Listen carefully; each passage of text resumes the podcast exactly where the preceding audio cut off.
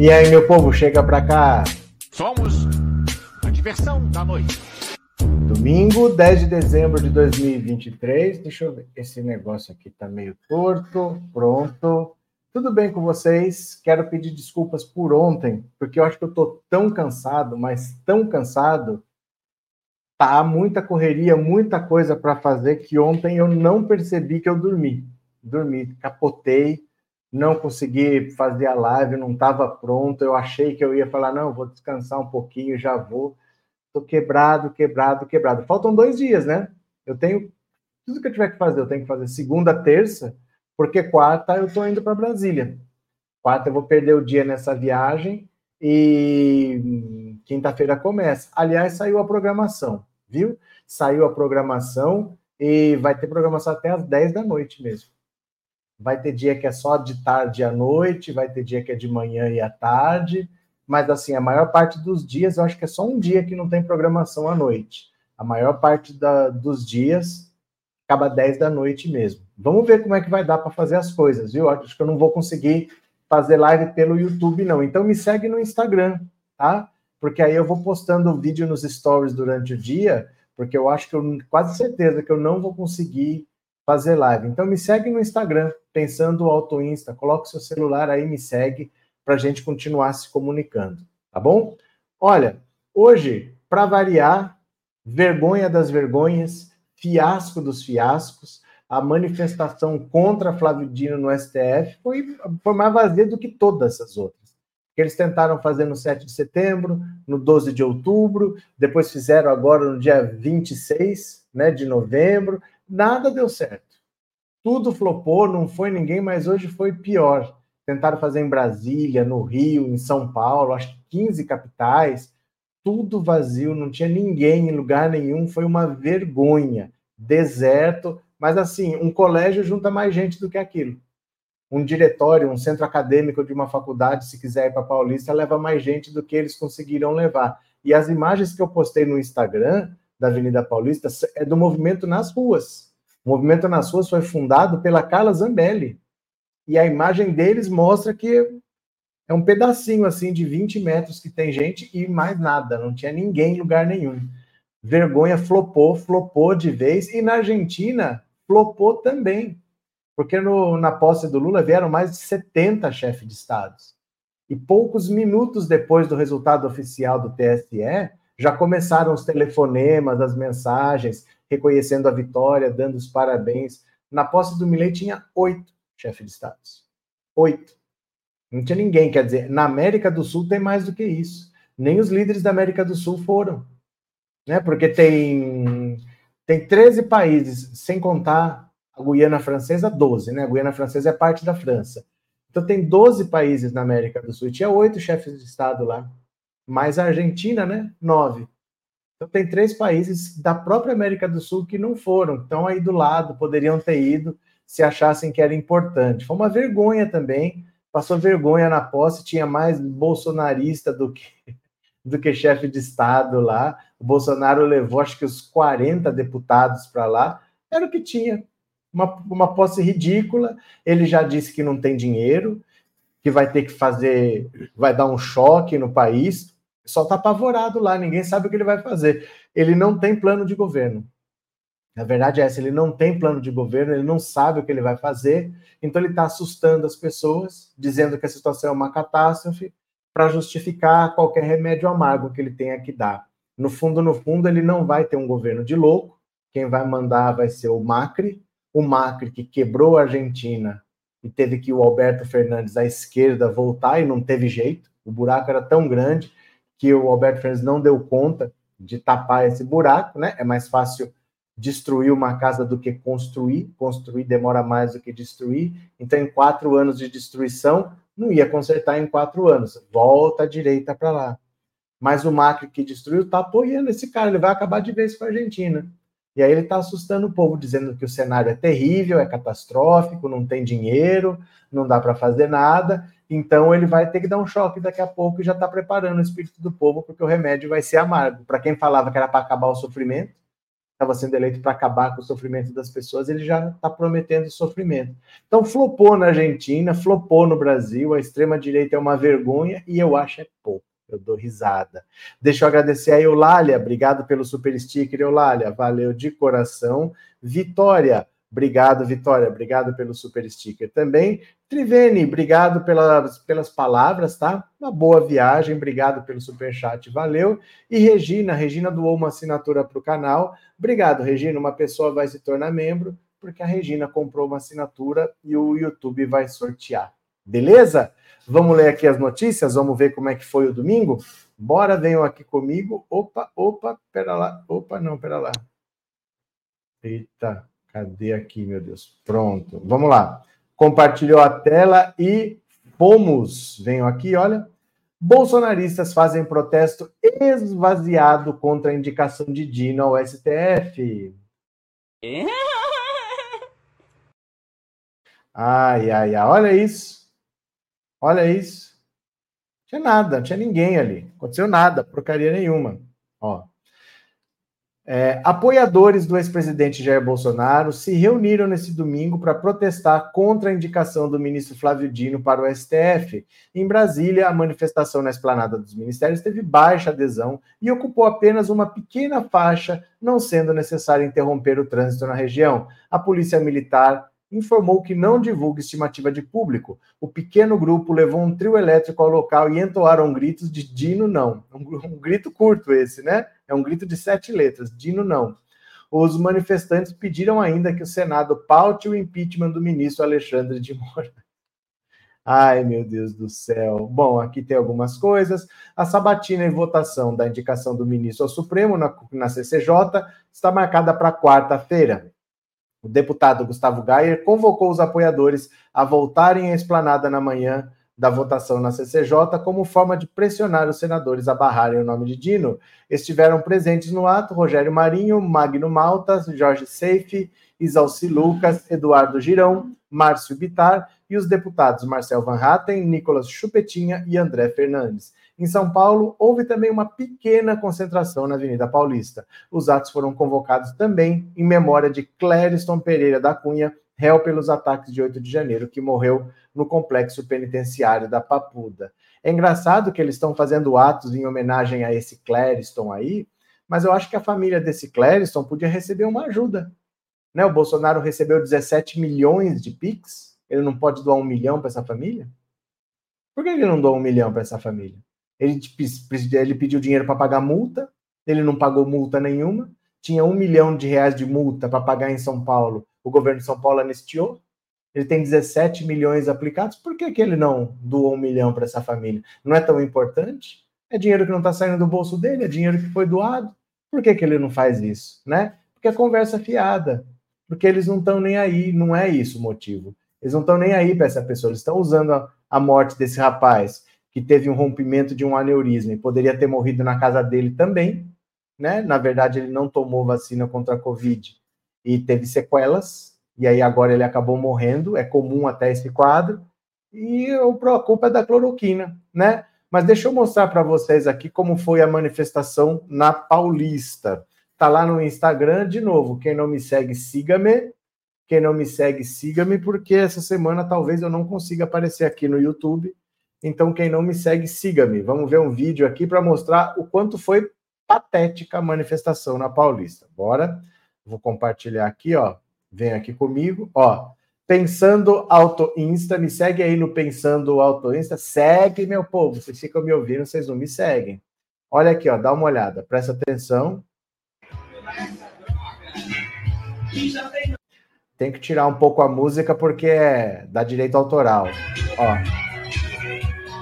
É só isso, ó. É um pedacinho aqui, ó, 10 metros para lá, 5 metros para cá, ó. Começa a ficar um pouco mais cheio para cá, desse semáforo para cá. Aqui já acabou. É só isso que tinha lá. Sendo que ainda tinha um corredor aqui na frente. Aí tinha um. Ó, dá uma olhada aqui. Quer ver? Ó, dá uma olhada. Na verdade, tem uma cerca aqui na frente, aí tem duas filas de pessoas, aí tem um corredor. Aí tem um outro grupinho aqui. E depois aqui atrás é gente andando. É pouquíssima gente. Dá uma olhada, ó. É pouquíssima gente. Não deve ter mil pessoas aí. Aconteceu nada demais, nem em Brasília, nem em, nem em São Paulo, nem. Ah, no... eu tenho no Rio de Janeiro aqui também, tá no meu celular. Espera aí que eu vou eu vou mandar para mim mesmo aqui, quer ver? Só um segundo, vou mandar aqui, eu tenho mais um vídeo aqui no celular. Iri.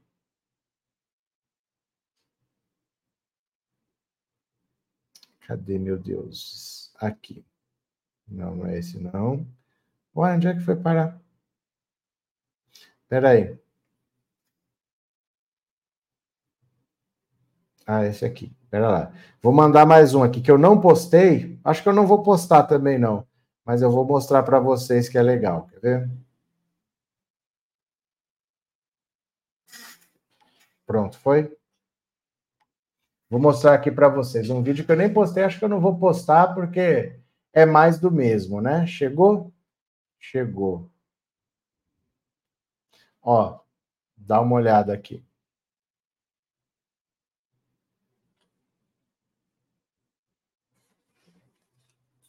Dá uma olhada aqui, ó.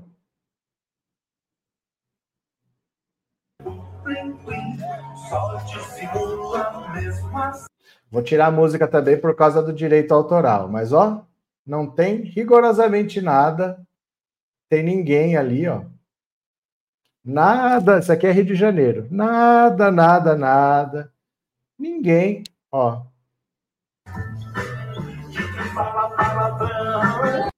Ó, Nada, nada, nada. Ninguém em lugar nenhum, uma vergonha. Eu falo para vocês, sabe o que acontece? Esse discurso furado deles de liberdade, não ao Flávio Dino, queremos lutar contra a ditadura do STF, isso daí não mobiliza ninguém. Isso não mobiliza ninguém. As pessoas querem é ou uma vida melhor, querem que o preço baixe, querem poder ir no, no supermercado, querem comprar coisa, isso é um tipo de demanda que as pessoas têm, ou esse pessoal golpista do Bolsonaro que quer golpe de Estado. Eles querem ditadura militar. Como eles não podem mais prometer ditadura militar, porque se eles começarem a incitar esses crimes de novo, vai todo mundo preso em flagrante. Como eles não podem mais fazer isso no governo Lula, isso não vai acontecer, então agora eles não têm o que falar para essas pessoas. Eles não estão no governo para prometer nada melhor, e eles não podem ficar incitando crimes, porque agora não tem o Augusto Aras para passar pano. Agora eles são presos em flagrantes, antes não. Antes ninguém ia fazer nada, podia fazer, né? Mas agora ninguém faz. Então não atrai mais esse pessoal aí, não tem o porquê eles irem lá.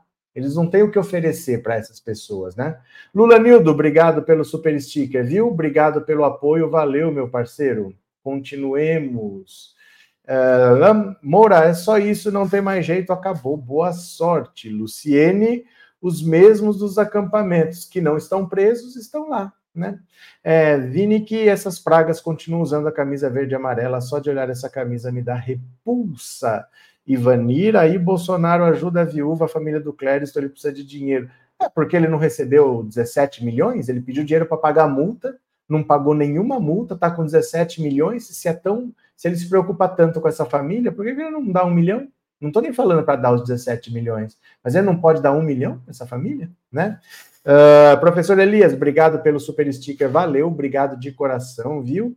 Kátia, sem contar que as pessoas que foram na manifestação são pessoas que trabalham para eles, a maioria também, é verdade. João Pedro, eles querem a ditadura, desce uma ditadura neles. Iracema, nem os vendedores de picolé na Paulista foram ao ato.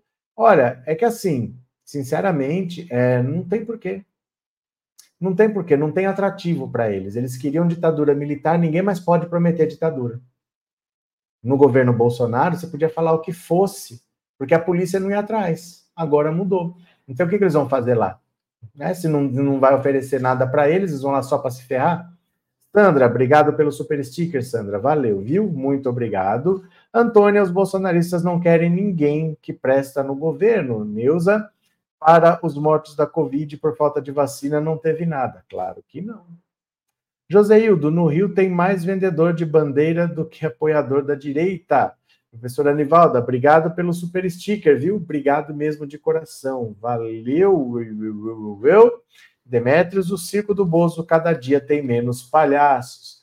É porque é aquilo que eu falo sempre para vocês. Uma coisa é ser bolsonarista no governo Bolsonaro, outra coisa é ser bolsonarista no governo Lula. Eu, eu falo para você, toda manifestação não vai ter ninguém. Não vai ter ninguém, porque não tem por que ir.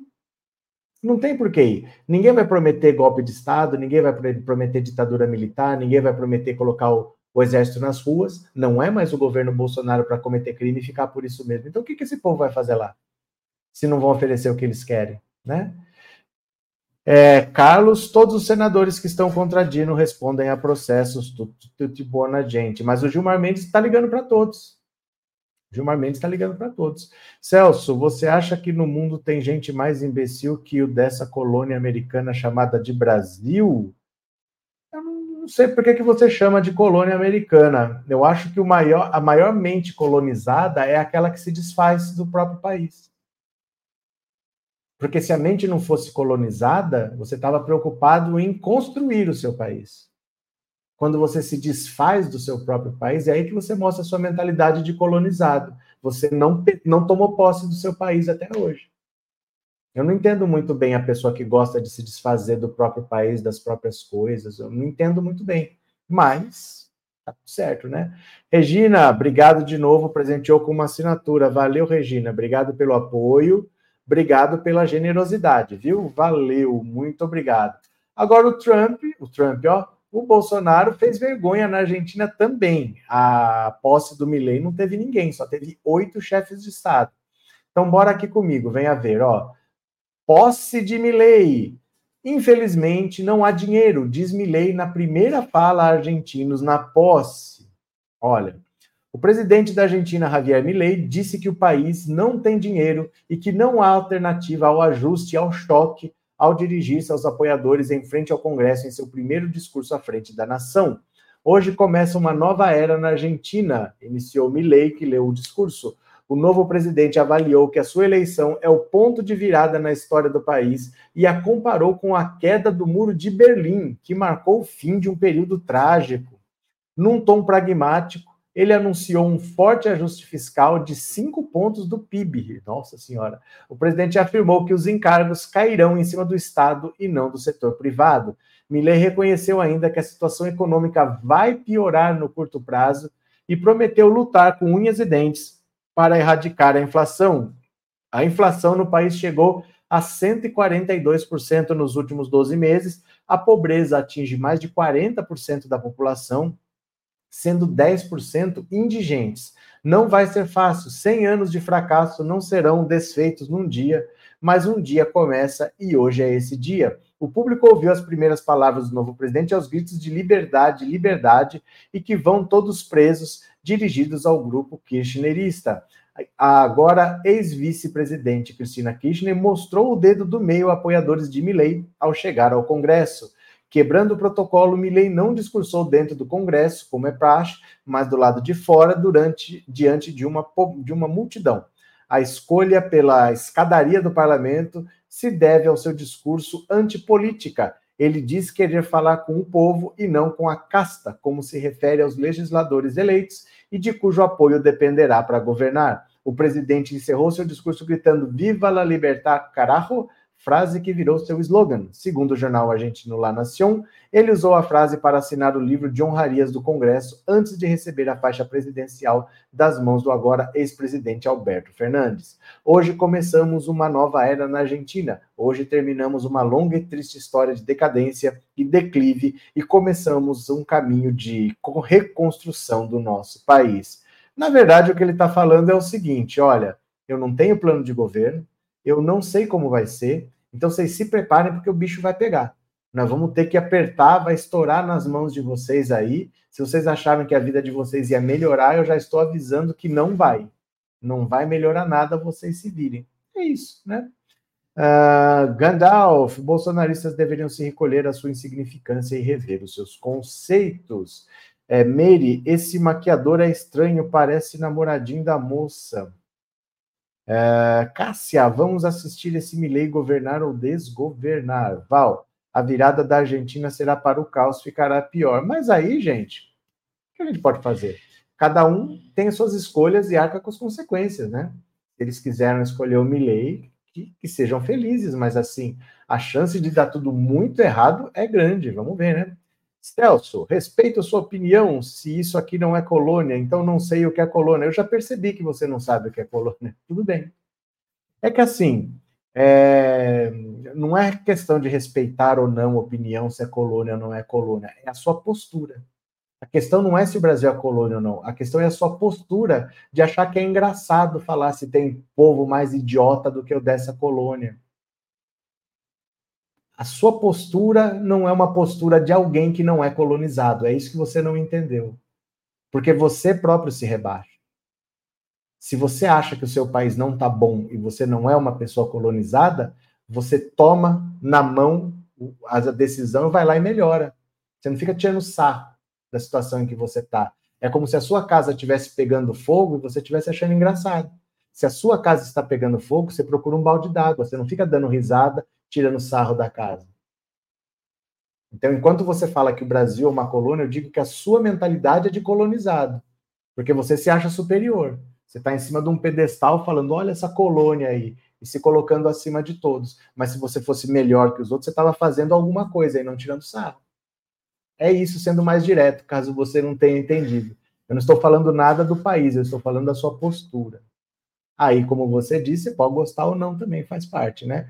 Rosa, obrigado pelo super sticker, obrigado por ser membro do canal, obrigado pelo apoio. Professor Elias, obrigado por presentear com uma assinatura também. Mais uma pessoa vai se tornar membro por um mês do canal. Obrigado, professor Elias.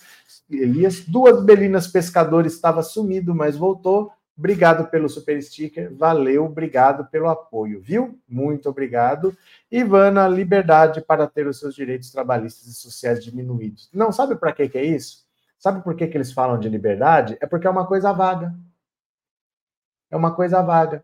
Você entendeu? Porque se eu falar assim, ó, a Ivana não presta, você vai reagir. Se eu te atacar, você vai reagir. Se eu atacar aquele outro, aquele outro vai reagir. Se eu atacar um grupo, esse grupo vai reagir. Mas se eu falo uma coisa genérica, se eu falo uma coisa abstrata, fica por isso mesmo. O que, que quer dizer liberdade assim? Quem que está preso? O que está acontecendo? Então, quando a gente joga palavras ao vento assim, ninguém rebate. Então, isso é uma estratégia, é falar sem, sem dizer nada. Você entendeu? Esse negócio, não estou lutando pela nossa liberdade. Quem está preso? É o, é o povo da Papuda que está falando isso? São palavras vazias para que ninguém rebata. É só isso, né? Quem mais está por aqui? Vamos ver. Opiniões, opiniões, digam para mim. Carlos Guerra, Milei não é o presidente da Argentina, ele é um fantoche, Maurício Macri vai dar as ordens. O Macri é o grande gerador desse caos. Deixa eu pegar aqui as, fra as frases do próprio Macri, quando ele saiu, deixa eu mostrar aqui para vocês, ó. Ó, ó, ó, ó, ó. É, deixa eu mostrar aqui para vocês, quer ver? O próprio Macri disse isso aqui. Ó. Deixa eu ver aqui onde é que tá, porque eu já tinha deixado salvo aqui essa matéria. Deixa eu ver aqui onde é que tá.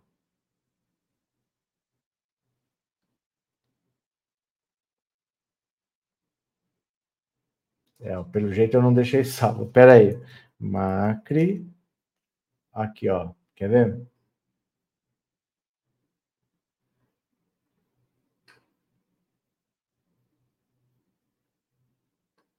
Ele na despedida dele ele falou isso aqui, ó.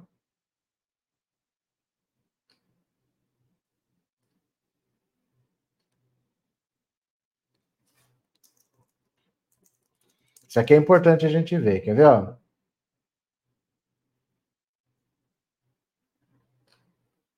Deixa eu ver onde é que tá.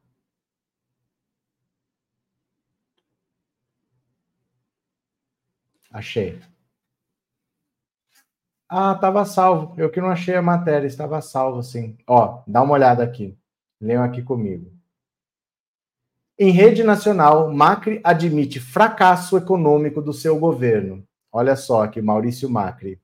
O presidente, em final de mandato da Argentina, Maurício Macri, admitiu nessa quinta-feira os magros resultados econômicos do seu governo em uma avaliação da sua administração cinco dias antes de entregar o mandato ao peronista Alberto Fernandes. Lamento que os resultados das nossas reformas econômicas não tenham chegado a tempo e por não conseguirmos nos recuperar da crise, disse o presidente, revelando a sua frustração não parto satisfeito com o crescimento da economia no meu mandato e com os resultados da luta contra a inflação e a pobreza, disse o presidente liberal em rede nacional de TV. A Argentina atravessa uma recessão econômica desde o segundo trimestre do ano passado, com uma queda do PIB estimada em 3%, segundo o FMI. O país também enfrenta dificuldades para pagar os empréstimos que Macri pegou em 2018 com o FMI, totalizando de 57 bilhões. Isso aqui não está pago até hoje, viu?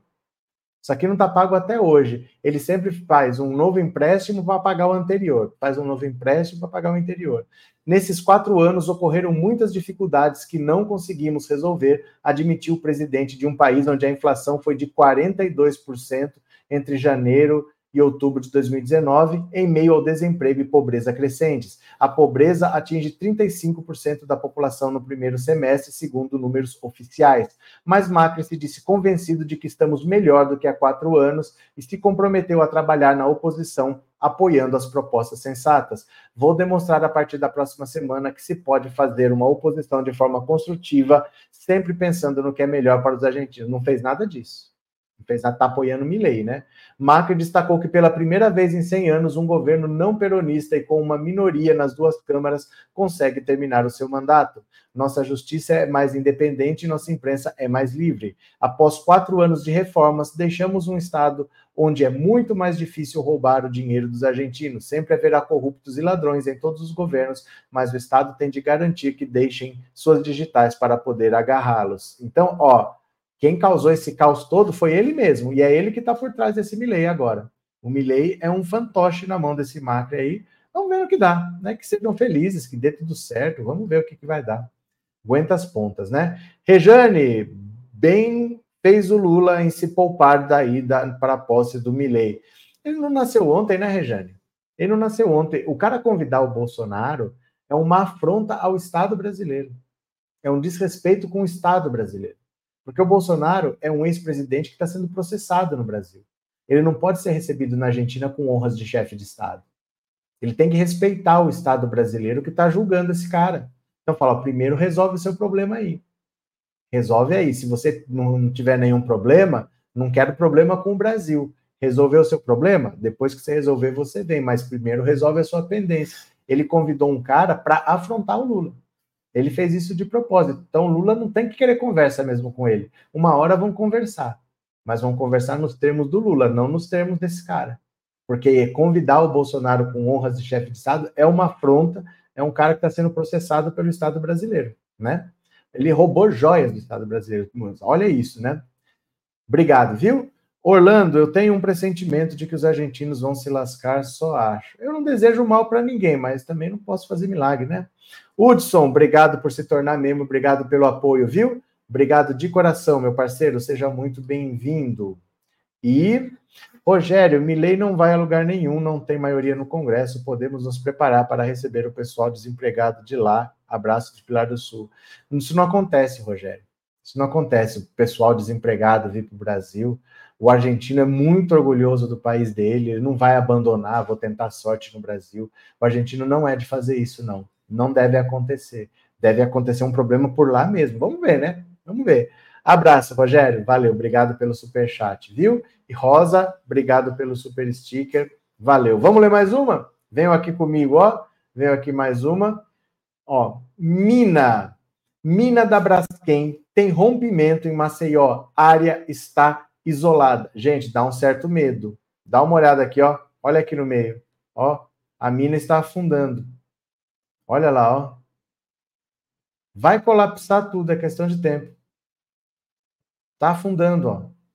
Vai colapsar, é função de tempo. Questão de tempo, ó. A mina tá afundando. A água tá invadindo. Ó, um close. A água começa a ficar agitada.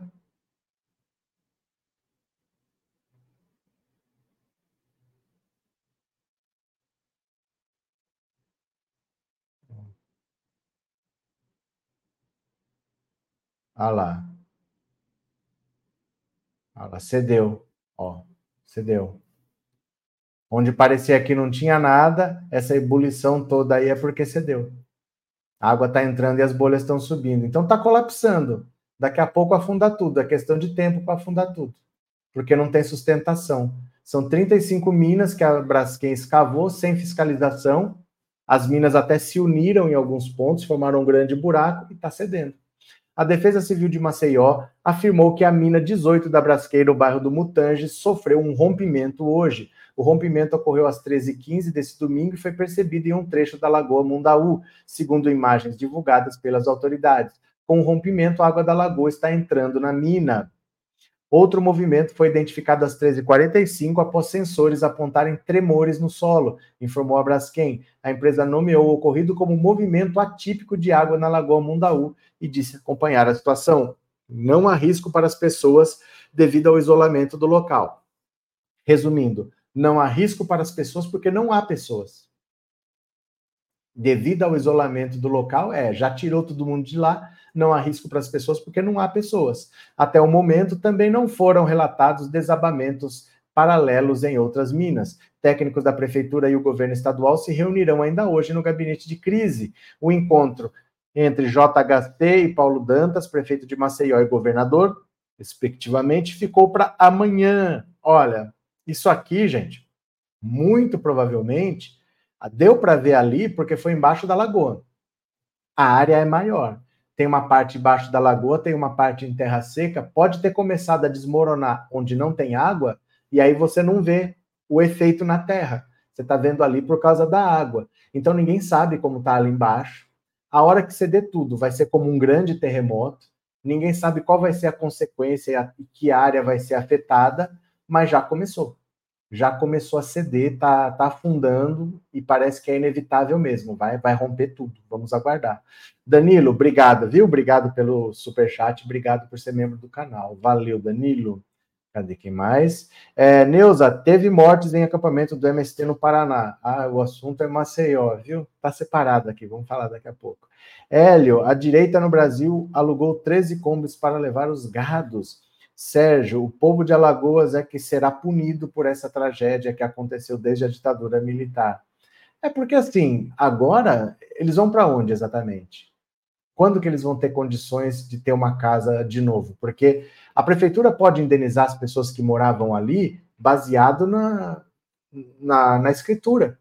Então, por exemplo, você tem a sua casa, vamos dizer que o valor venal da sua casa era 100 mil reais.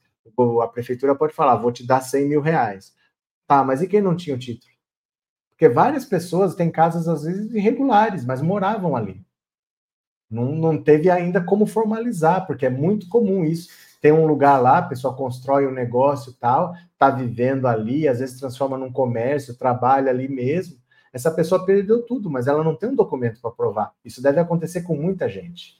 Muita gente podia estar tá morando de forma irregular, sem a devida documentação, às vezes até por falha da prefeitura às vezes até por falha de fiscalização da prefeitura de não passar e falar, vamos regularizar isso daí. E agora como é que essas pessoas fazem? Vamos ver. Sérgio Paulo, foram bilhões de reais de propina que a Braskem para ela ficar nesses anos todos explorando as minas.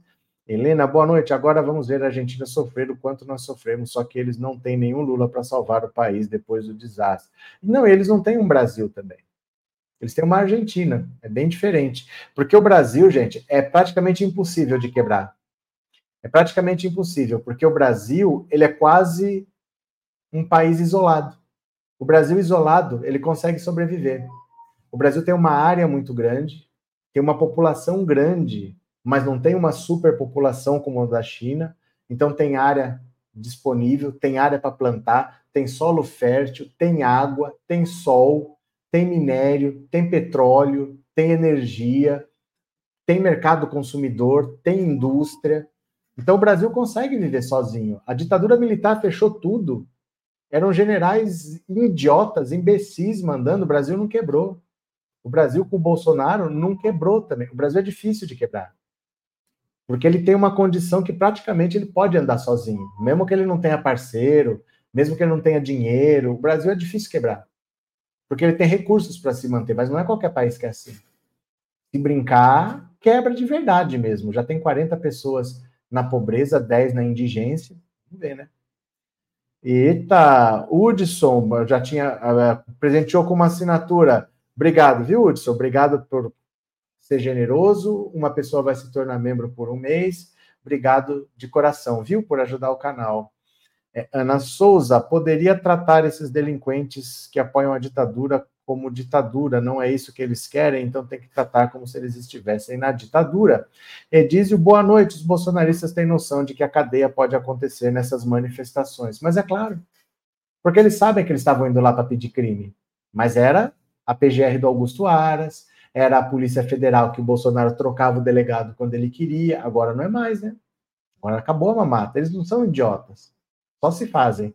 Neuza, se sobrevivemos à incompetência do Bolsonaro, não, a ditadura militar foi muito pior, porque foram 20 anos e eles matavam opositores. Eles fiz, mas roubaram, mas roubaram, sabe?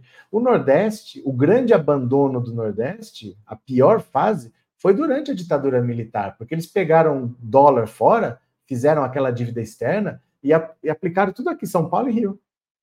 E aí o Nordeste só cedia mão de obra barata, eles viraram as costas para o Nordeste durante 20 anos. Né? Então, assim, o Brasil sobreviveu a isso, o Brasil não quebrou. O Brasil não quebrou. O Brasil não é qualquer país assim nesse sentido, porque ele tem tudo que um país precisa. A Venezuela, por exemplo, tem muito petróleo, mas não tem indústria. Tem a, a China tem muita indústria, mas não tem água. Tem uma população grande, mas tem um território que é, praticamente tem uma parte que é Nepal, né? Tem uma parte que é Tibete, não que é Nepal, né? Nepal é outro país. Tem uma parte que é Tibete, tem uma parte que é o deserto de Gobi, ela não tem água para essa gente toda, não tem como plantar. Aí ela compra alimentos de fora, então ela depende. O Brasil não depende de muita coisa de fora. O Brasil consegue fazer tudo o que ele precisa. Por isso o Brasil não quebra, apesar de ter governos incompetentes. Agora a Argentina se brincar, já viu, né? Cássia, só escória mundial na posse. Bozo estava no lugar certo. Sandra, tô vendo andando na rua aí o que aconteceu. Hudson, e hoje em dia tem gente que defende a volta da ditadura. Meu Deus, meu Deus, meu Deus. Veja agora aqui, Marreco. Ai, Marreco, Marreco. Defesa do PT citará o livro de Sérgio Moro em ação de cassação do próprio Sérgio Moro. Quer dizer, o PT vai, vai usar palavras do próprio Marreco para caçar o próprio marreco, meu Deus! É, é, é!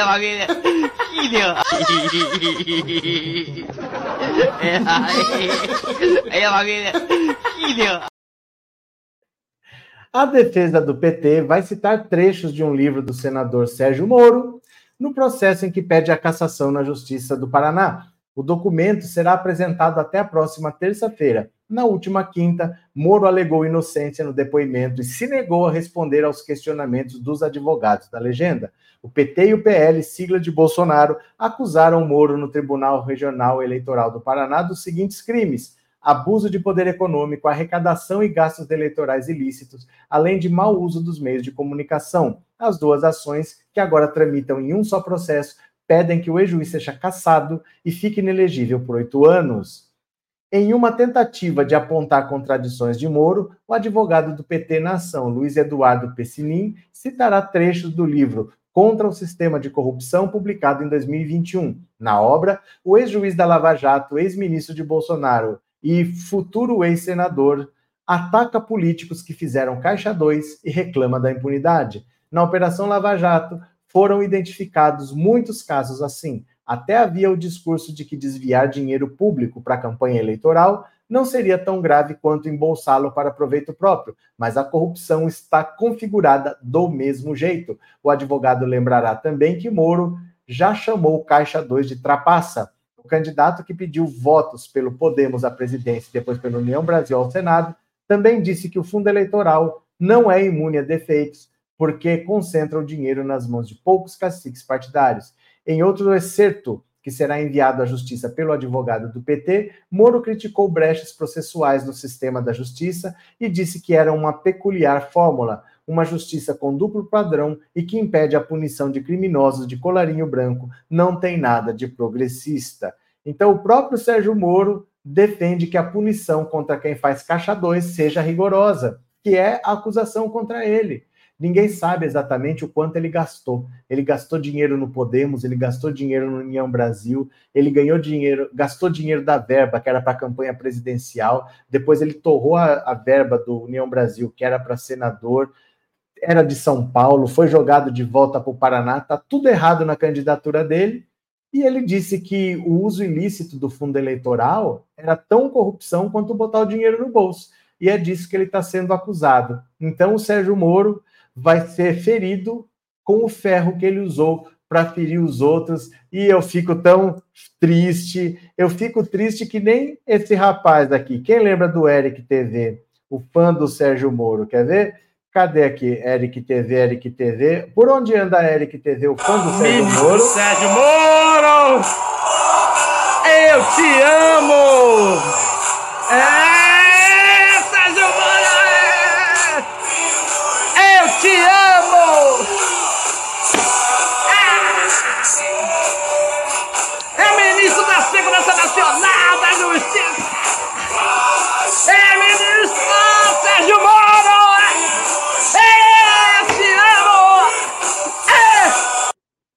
O amor é lindo, né, gente? O amor é lindo. É a pessoa se declarar para quem ama assim é uma maravilha, né? Eu acho muito bacana. O amor é lindo. Gente, pelo amor de Deus, né? Assim.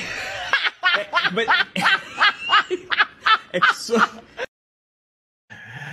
Ai, meu Deus do céu, meu Deus do céu. Soraya, obrigado pelo super sticker, valeu, muito obrigado. Danilo, obrigado por nos ensinar muita coisa boa que é difícil aprender em outro lugar. Você é o cara, adora o seu canal. Muito obrigado, Danilo. Acabou de superar os três anos em 38 meses como membro. Muito obrigado. Valeu, Danilo, obrigado pelas palavras. É, Diógenes, e o líder da seita Bolsonaro vai para a cadeia quando ou nem vai? Gente, pelo amor de Deus. Pelo amor de Deus. Vocês têm que aprender uma coisa: a pessoa não vai presa quando dá na cabeça assim. Existe um processo que tem que ser seguido. O Bolsonaro ele nem é réu. Porque não tem. Quem vai oferecer a denúncia à justiça é o Procurador-Geral da República, que hoje não tem. Não existe. Vai ser sabatinado quarta-feira, o Paulo Gonet. Depois dele ser sabatinado, ele tem que tomar posse, vai pegar todo o trabalho da Polícia Federal, que já está praticamente finalizado, a investigação está pronta, o FBI colaborou, mandou prova dos Estados Unidos, mas não dava para esperar que fosse o Augusto Aras que fosse denunciar o Bolsonaro. Vocês assimilaram isso? Que quem teria que denunciar seria o Augusto Aras? Então, depois que ele saiu, o Lula não indicou o outro PGR. Então, tem que agora o Paulo Gonet ser sabatinado, tem que ser aprovado, tomar posse, e ele vai fazer a denúncia. Dia 20 agora, já é dia 10. Dia 20 é recesso do judiciário, provavelmente vai ficar para o ano que vem, mas é para o ano que vem. Viu? As coisas são um processo. Um processo chama processo porque são várias etapas.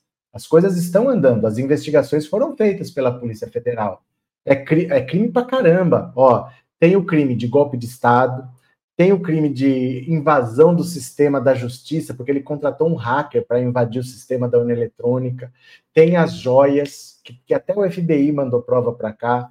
Tem o caso da falsificação do cartão de vacinação. É um monte de crime diferente. Foi tudo investigado. Falta o PGR. Da, daqui três dias nós já temos o PGR. Aí ele deve tomar posse no ano que vem, porque já vai entrar em recesso judiciário. Aí ele faz a denúncia, o Xandão marca o julgamento e bora viu? Mas é um processo, né? Elaine, obrigado pelo super sticker, valeu. Suzamar, obrigado pelo super sticker, valeu também. Soraya, muito obrigado pelo super sticker.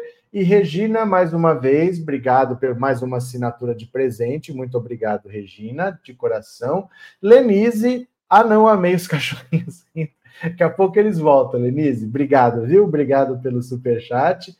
Thelma, também, obrigado pela generosidade, doou uma assinatura, mais uma pessoa se torna membro do canal. E Sônia, obrigado pelo super sticker, valeu. Ó, terça-feira, terça-feira não, quarta-feira, daqui três dias, eu tenho que ir para Brasília. Vou ficar lá quatro dias, quinta, sexta, sábado e domingo, numa conferência lá do governo federal. Então, quem puder me ajudar, o Pix está aí na tela, ó. Para quem puder ajudar, cadê? Ó, o Pix é esse celular para quem puder ajudar, quem puder colaborar. Hoje eu passei o dia arrumando as coisas, preciso fazer minha mala.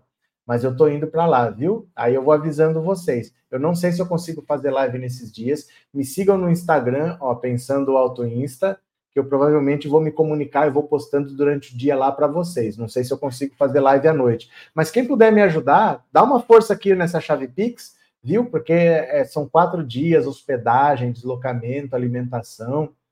Quem puder, quem não puder, tá tudo certo. Bora para mais uma? Bora para mais uma. Venham aqui comigo, ó. Venham aqui comigo. Onde Lula planeja passar o Réveillon? Alguém convidou o Lula para sua casa? Será que ele vai para sua casa? Olha aqui. O presidente Lula planeja passar a virada do ano de 2023 para 2024 no Rio de Janeiro, mais especificamente na Restinga de Marambaia, ilha onde a Marinha tem uma base naval. O destino escolhido pelo presidente para o ano novo é diferente do que ele optou em outros feriados do ano, quando preferiu descansar na base naval de Aratu, na Bahia. Lula deve ficar com a família na Restinga da Marambaia durante o Réveillon e os primeiros dias do ano ele pediu a seus ministros que evitem tirar as férias no período em que estiver fora. Olha, o Lula sabe que tudo pode acontecer, porque foi num feriado, não era feriado, mas foi um domingo, dia 8 de janeiro, em que era recesso do legislativo, não tinha ninguém na Câmara nem no Senado, era recesso do judiciário, também não tinha ninguém no STF, e o Lula estava em Araraquara porque tinha chovido pra caramba ali, fez uma desgraceira em Araraquara, o Lula não estava em Brasília. Eles se aproveitaram para quebrar tudo no 8 de, 8 de janeiro. Então, Lula sabe que pode acontecer alguma coisa nessa virada de ano, principalmente durante a primeira semana de janeiro, quando vai completar um ano do 8 de janeiro. Então, ele já está pedindo para os ministros não tirarem férias. Eu falo, gente, o momento é tenso, viu? O momento é tenso porque o bolsonarismo vive de violência. A gente não sabe o que, que eles podem fazer, mas a prisão está muito perto. Agora que o Paulo Gonet vai ser sabatinado, vamos ter PGR.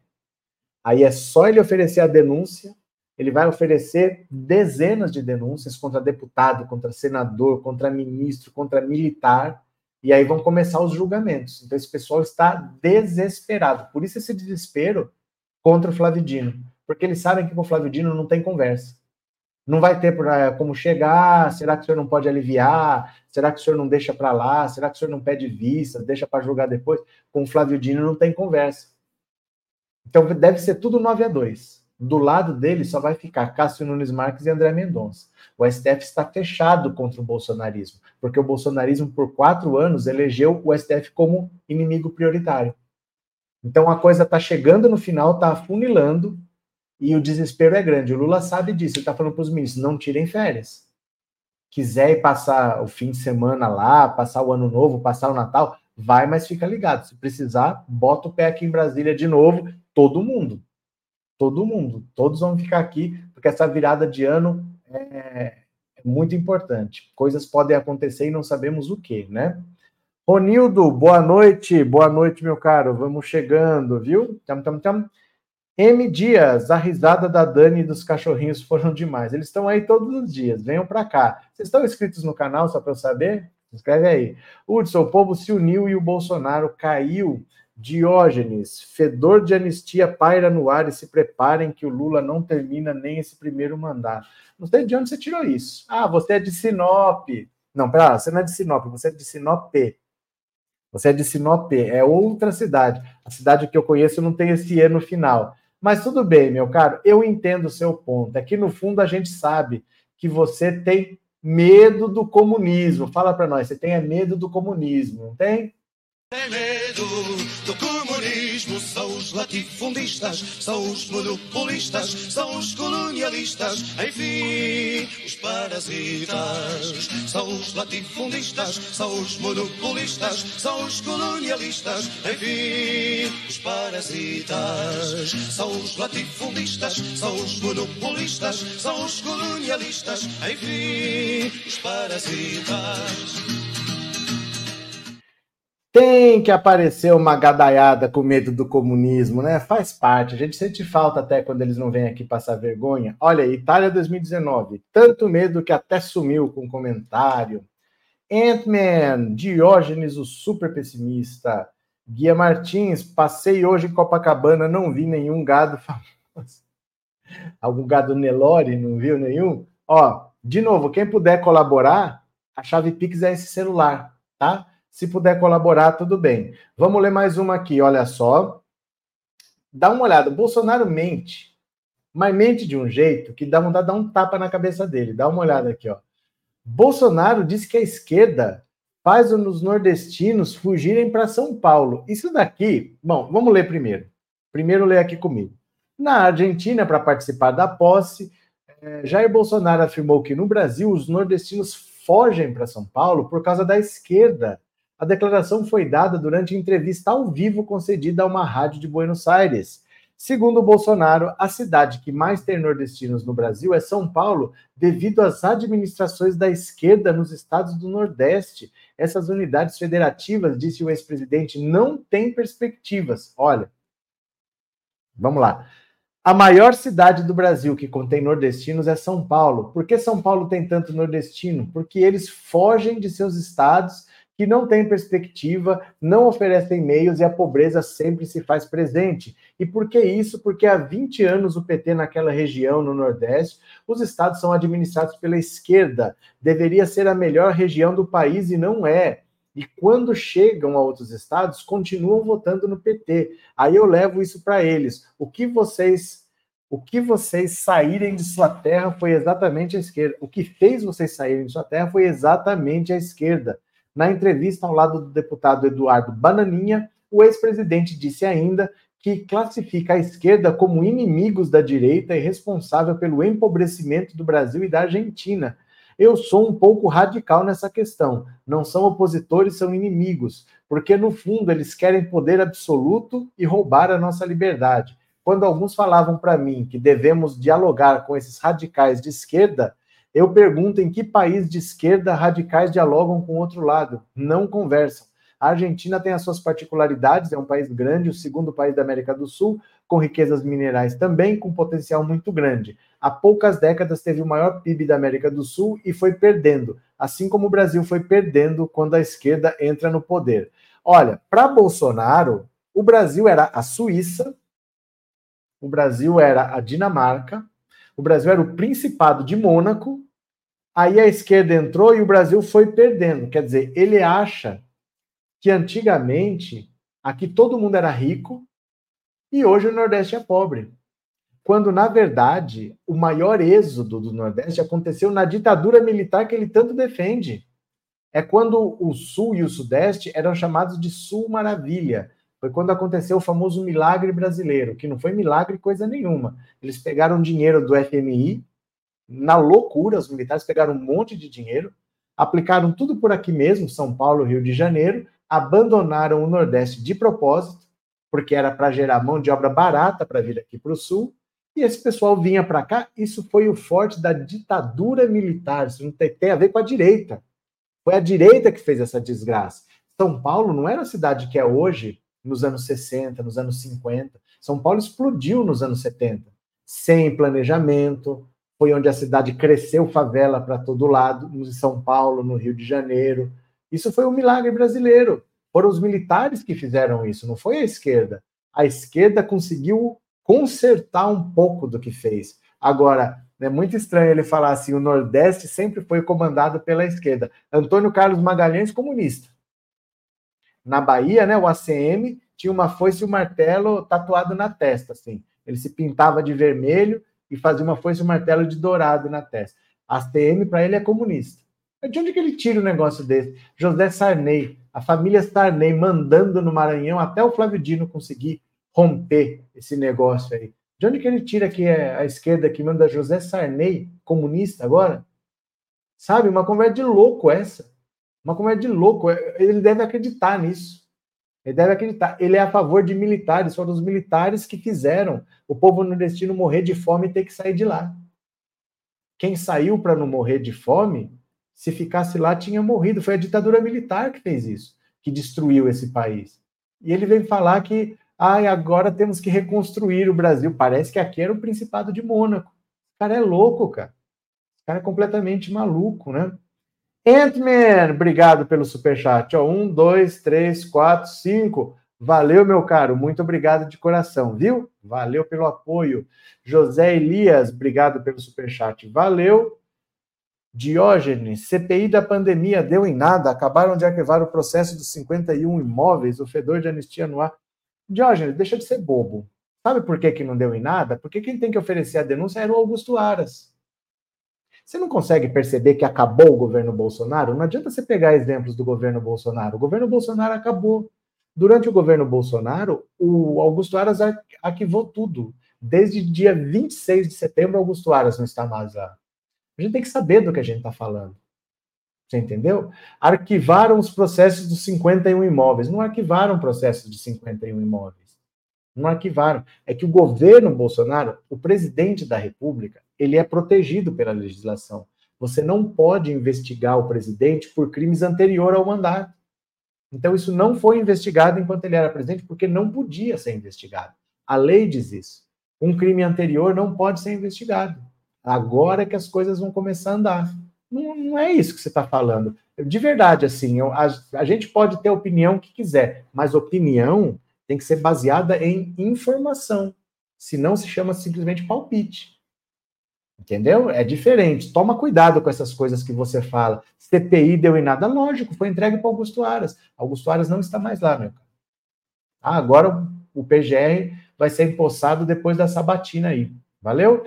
Elaine, obrigado pelo super sticker. Valeu. É, Suzamar, obrigado pelo super sticker. Valeu também, viu? Gente, não adianta ficar esperneando, reclamando do mundo. A gente tem que entender o que está acontecendo. Basear em informação não em choramingos, né? Ai, mas a CPI não deu em nada. No governo Bolsonaro não ia dar em nada. Nada ia dar em nada. Ele botou Augusto Aras lá, foi para isso mesmo, né?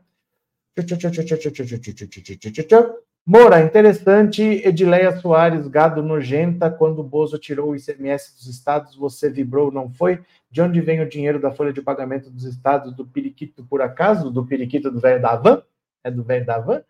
Edinaldo, o que nós queremos é o nosso país avançar com o governo Lula da Silva. Elias, pelo contrário, quem governou prometendo capim foi Bolsonaro para o povo do Nordeste. Óbvio, ele tinha um desprezo pelo nordestino. Você lembra no café da manhã, com governadores, que ele falou e, e saiu no microfone? Esses governadores de Paraíba não tem que ter nada. Ele estava falando, era do Flávio Dino. Ele estava se referindo ao Flávio Dino, mas ele não falou Flávio Dino, ele falou: ó, esses governadores de Paraíba para eles não tem que ter nada, porque ele trata o opositor como inimigo. O Lula está renegociando a dívida de Minas, porque ele não vai prejudicar o povo de Minas por causa do Zema. Mas o Bolsonaro fez. O Bolsonaro fez de propósito. O Bolsonaro jogou pessoas na fila do osso de propósito. Porque ele é assim. Ele é uma pessoa que não vale nada. Ele é um criminoso, ele é um bandido. Ninguém pode olhar para um cara desse e achar que ele merece o voto. Esse cara não presta. Esse cara não presta, né? Samir, só acho que a extrema-direita está agindo muito e a esquerda está muito parada? Isso é uma pergunta ou é uma afirmação, Samir? É que assim, você confunde as coisas. A extrema-direita, ela vai agir porque ela é oposição. Ela tem que fazer alguma coisa. Senão você não vai nem saber que ela existe. Aí o que vai acontecer na próxima eleição? Agora, nós, nós não vamos agir, nós temos que governar. Você tem que olhar as ações do governo Lula. Você não tem que esperar uma briga aqui fora. Você está achando assim, eles estão fazendo uma, uma, manifestação, a gente tem que fazer manifestação. Não. Quem ganhou a eleição não faz manifestação. Quem faz a eleição tem que dar resultado. Tem que apresentar resultado, tem que melhorar a vida das pessoas. Você não vai ver a esquerda fazer coisas para combater a direita. A esquerda você vai ver governando melhorando a vida das pessoas e não se batendo. Você vai ver a extrema-direita bater porque eles perderam. Eles não têm um país para tomar conta. Então eles vão ficar xingando, vão ficar enfrentando. Aí você vai ver eles falando besteira toda hora. Mas a esquerda não vai ficar enfrentando a extrema-direita. A esquerda vai governar. A esquerda vai dar resultado. A esquerda vai fazer o Brasil crescer. Você não pode comparar essas duas coisas porque eles perderam a eleição. Eles não têm nada que fazer da vida. Hudson, obrigado pelo super sticker. Valeu, meu parceirinho. Muito obrigado. Adriana, obrigado pelo super sticker também. Muito obrigado, viu? Muito obrigado. Chepepe do Carmo, você pulou meu super sticker. Quero ver o efeito. Meu Deus, pulei. O que eu fiz aqui? Cadê? Cadê? Pulei. Pulei? Tô vendo aqui não. Você achar que não apareceu para mim? Aqui, obrigado do Carmo, obrigado pelo super sticker, viu? Obrigado, valeu. Olha, ó, para você não sai efeito, ó, saiu agora. Para você vai ser assim, ó. Você vai ser assim, ó. Balões mágicos para você, ó. Balões mágicos para você. Obrigado de coração, viu? Pronto. É, Célia Regina, Bolsonaro odeia nordestinos e os pobres, mulheres, deficientes, pretos, etc. Ele só gosta dele mesmo. Ou talvez nem dele mesmo. Bolsonaro não presta, gente. Não é força de expressão. Bolsonaro não presta. Ele não é. Um, Bolsonaro não é um mau político. Bolsonaro é um mau ser humano. Essa é que é a verdade. Bolsonaro é um mau ser humano. Continuemos aqui, ó. Continuemos. Lula manda ministro e presidente do INCRA para assentamento no Pará após incêndio com nove mortes. Olha, isso aqui é estranho, hein? Isso aqui é estranho. Olha, assentamento do MST. Nove pessoas morreram. O presidente Lula pediu para o ministro do Desenvolvimento Agrário, Paulo Teixeira, e o presidente do INCRA, César Aldrigue, se desloquem ao Pará para acompanhar as apurações sobre o incêndio que aconteceu em um acampamento do MST em Paraupebas, no sudeste do estado. O Pará talvez seja a região mais complicada do Brasil para isso, viu? Nove pessoas morreram no incêndio que ocorreu próximo ao acampamento Terra e Liberdade. Um inquérito policial foi instaurado para apurar as circunstâncias do acidente. Lula também solicitou que as autoridades levem todo o apoio do governo federal às famílias das vítimas. De acordo com o Movimento dos Trabalhadores Rurais Sem Terra, o MST, havia técnicos trabalhando na rede de internet próximo ao acampamento quando houve uma explosão que provocou fogo na rede de energia elétrica, atingindo também os primeiros barracos do acampamento. Dois barracos pegaram fogo e foram totalmente destruídos pelas chamas. Três trabalhadores e seis moradores morreram. Por meio de uma rede social, o presidente Lula enviou sentimentos de solidariedade aos técnicos e aos acampados no Terra e Liberdade estamos trabalhando para avançar na retomada da reforma agrária, com a identificação de terras públicas disponíveis para, após anos de paralisação, dar oportunidade de trabalho e produção para famílias do campo. O prefeito de Paraupebas, Darcy José Lermen, afirmou que a tragédia é muito maior do que o imaginado. São pelo menos nove mortos, mas ainda podem ser encontradas mais pessoas porque a corrente de energia se espalhou pela seca já encontramos pessoas em vários lugares do acampamento. É muito triste. No local, a equipe de reportagem da TV Liberal apurou que 37 pessoas foram socorridas, algumas com queimaduras, outras por terem inalado muita fumaça, mas todas já receberam alta. O MST informou que foram encaminhadas oito pessoas com queimaduras, sete já foram liberadas e uma ainda está internada com queimadura de segundo grau, mas o estado é estável. A coordenação da, do acampamento acionou bombeiros e SAMU. O fogo foi totalmente controlado de acordo com a corporação. A situação é acompanhada pela Secretaria Municipal de Segurança Institucional e Defesa do Cidadão, por meio da Defesa Civil de Paraupebas, Instituto Médico Legal, Corpo de Bombeiros, Polícia Civil e Militar. Olha que tragédia! Então, assim, tinha uma torre de sinal de internet próximo, técnicos estavam mexendo nessa torre de internet, teve uma explosão na rede, os técnicos que estavam mexendo morreram e a corrente se espalhou, pegou nos casebres aqui, que é tudo de, de palha, de material seco, pegou fogo instantaneamente. Por enquanto, nove pessoas morreram. É muito triste que isso tenha acontecido, porque já, é, já vivem numa situação precária, já vivem em condições muito difíceis, e acontece uma tragédia dessa que vitimou os técnicos também, os próprios técnicos que estavam mexendo lá. Então vamos ver o que, que vai ser apurado, as providências que vão ser tomadas. Mas infelizmente, ó, para quem não entende, eu vou dar uma explicação muito rápida para vocês. Ah, mas eles querem terra que é dos outros. Deixa eu explicar uma coisa muito importante. Presta atenção aqui. Se eu quiser comprar um carro, deixar na minha garagem e nunca andar, ninguém vai falar nada. Se eu quiser comprar 10 carros, 50 carros, 200 carros, deixar num galpão guardado e nunca colocar esses carros para rodar, não tem problema.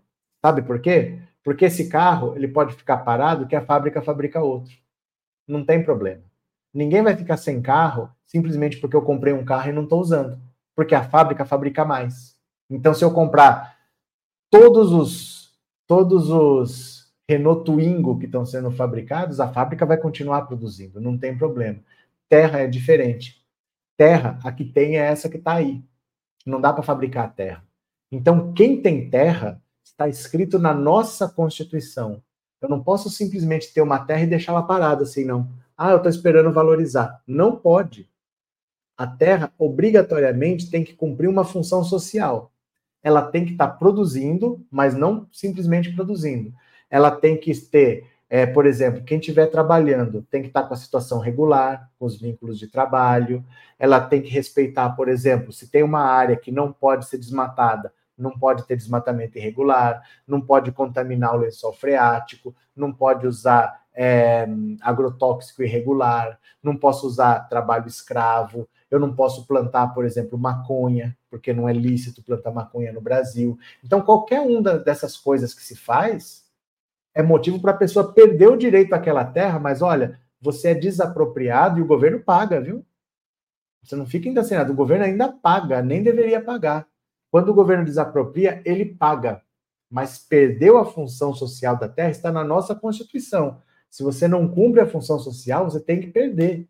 Se você tem na sua fazenda lá, você usa de qualquer jeito o agrotóxico, contamina um rio que passa ali, você não tem o direito mais de ter aquela terra. O governo desapropria e ainda te paga.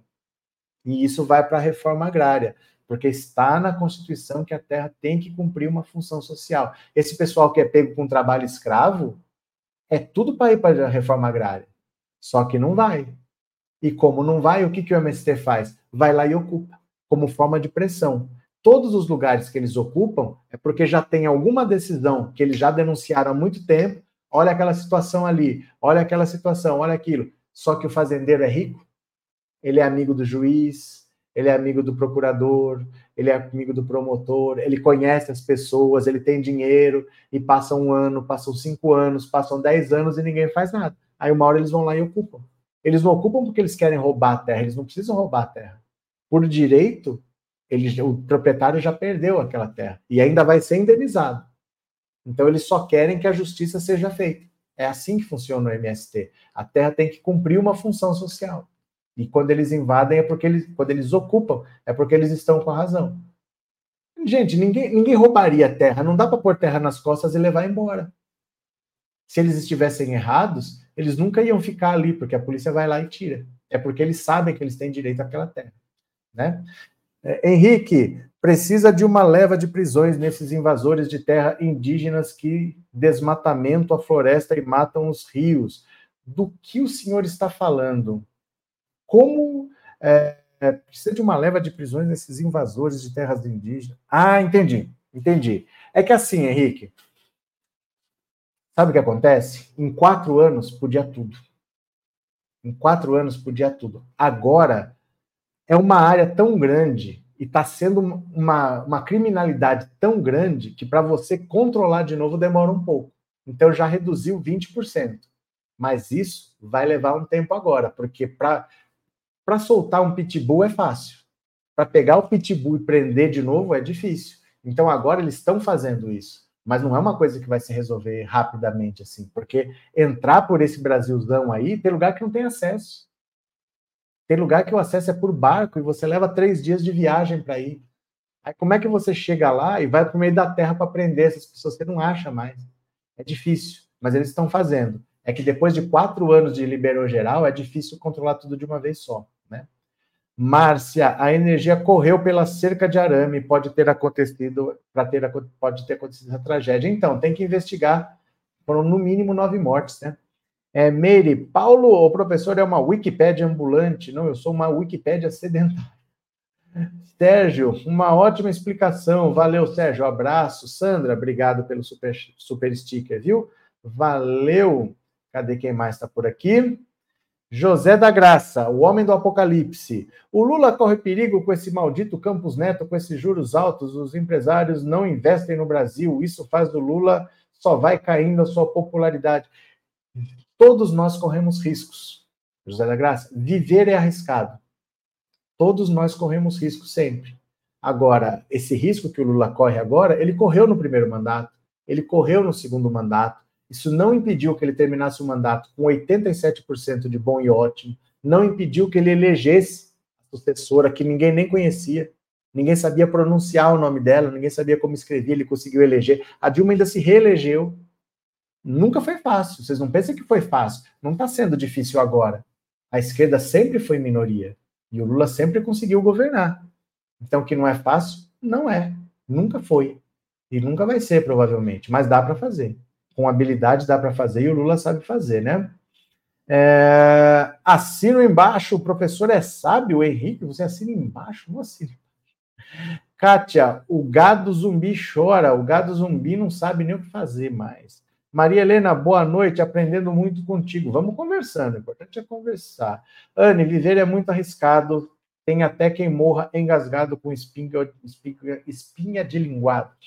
Maria de Lourdes, gostaria de ver esses gados pagando por seus crimes. Não, mas você vai ver.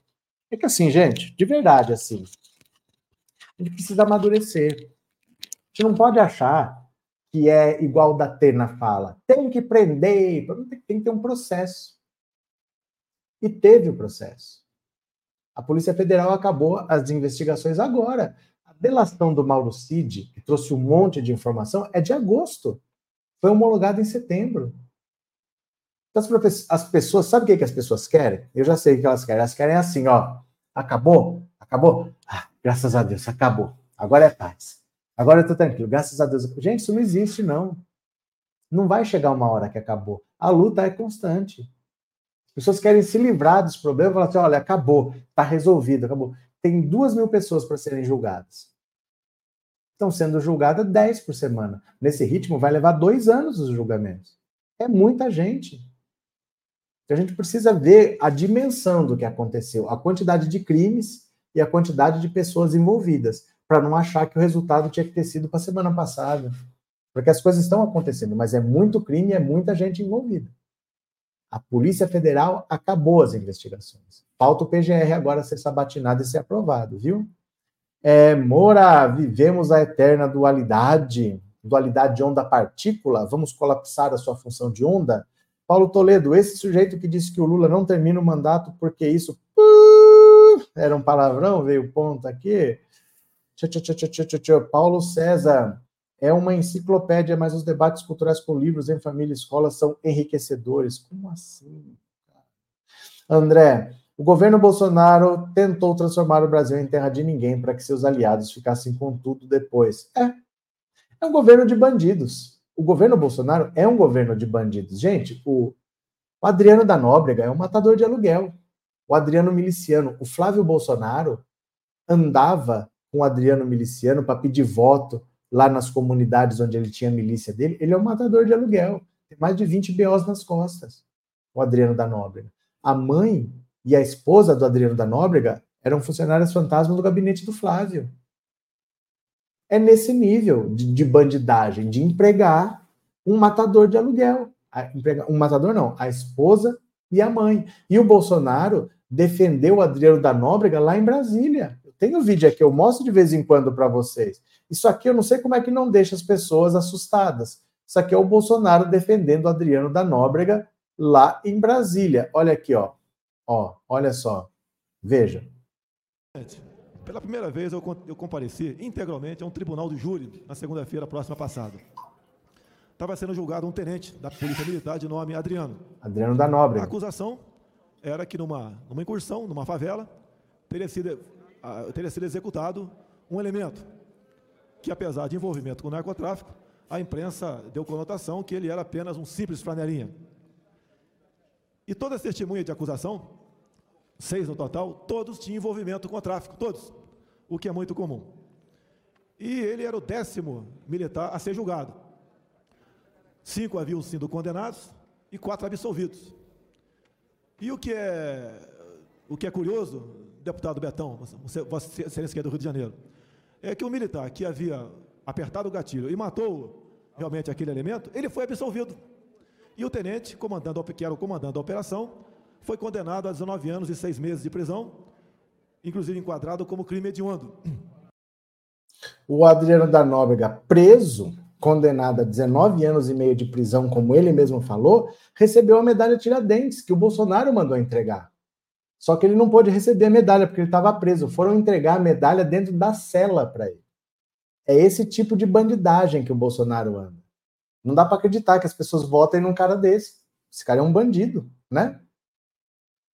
É, é? o Henrique, a imprensa é o pior inimigo do miliciano.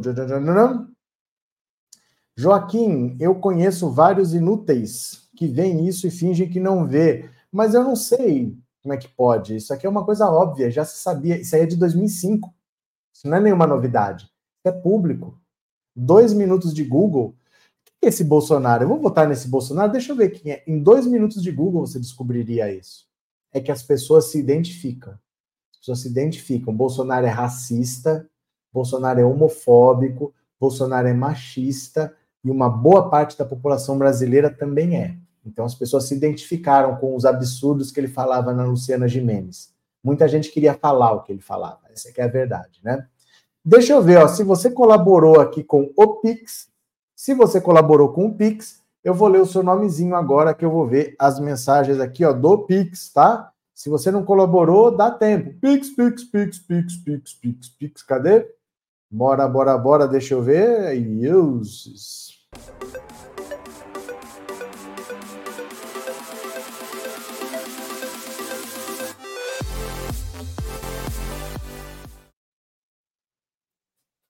Aqui caiu uma chuva a hora que deu sete horas. Vocês nem imaginam, caiu uma chuva aqui, deu um pé d'água. Deixa eu ver. Só aceito doações acima de um trilhão de reais, hein? Que eu vivo da mamata da Lei Rouanet. Então, deixa eu ver aqui, ó. Ari César, muito obrigado. Olivalde Souza, valeu. Ângela Gonçalves, muito obrigado, Ângela. É, Leonor Toio, obrigado. Kátia Cândido, valeu.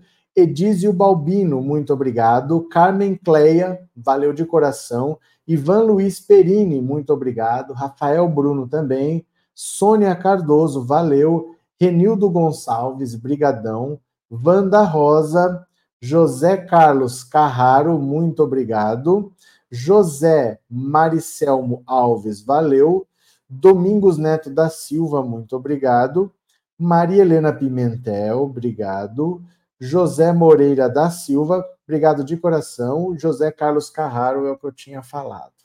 Valeu, meu povo. Obrigado pela participação. Amanhã tem live, tá? Me sigam no Instagram, no Pensando Alto Insta, porque eu não sei como que vão ser as lives durante o tempo que eu estiver em Brasília. São quatro dias, mas tem programação até 10 da noite. Eu não sei se vai dar para fazer live, mas eu vou atualizando vocês durante o dia. Então me sigam no Instagram, tá? Não sei se vai dar tempo de usar YouTube. Obrigado a todo mundo que participou. Beijo grande, deixa seu like antes de ir embora e amanhã tem mais, tá? Obrigado, beijo, beijo, beijo. Tchau, tchau, tchau. Valeu, obrigado, obrigado, obrigado.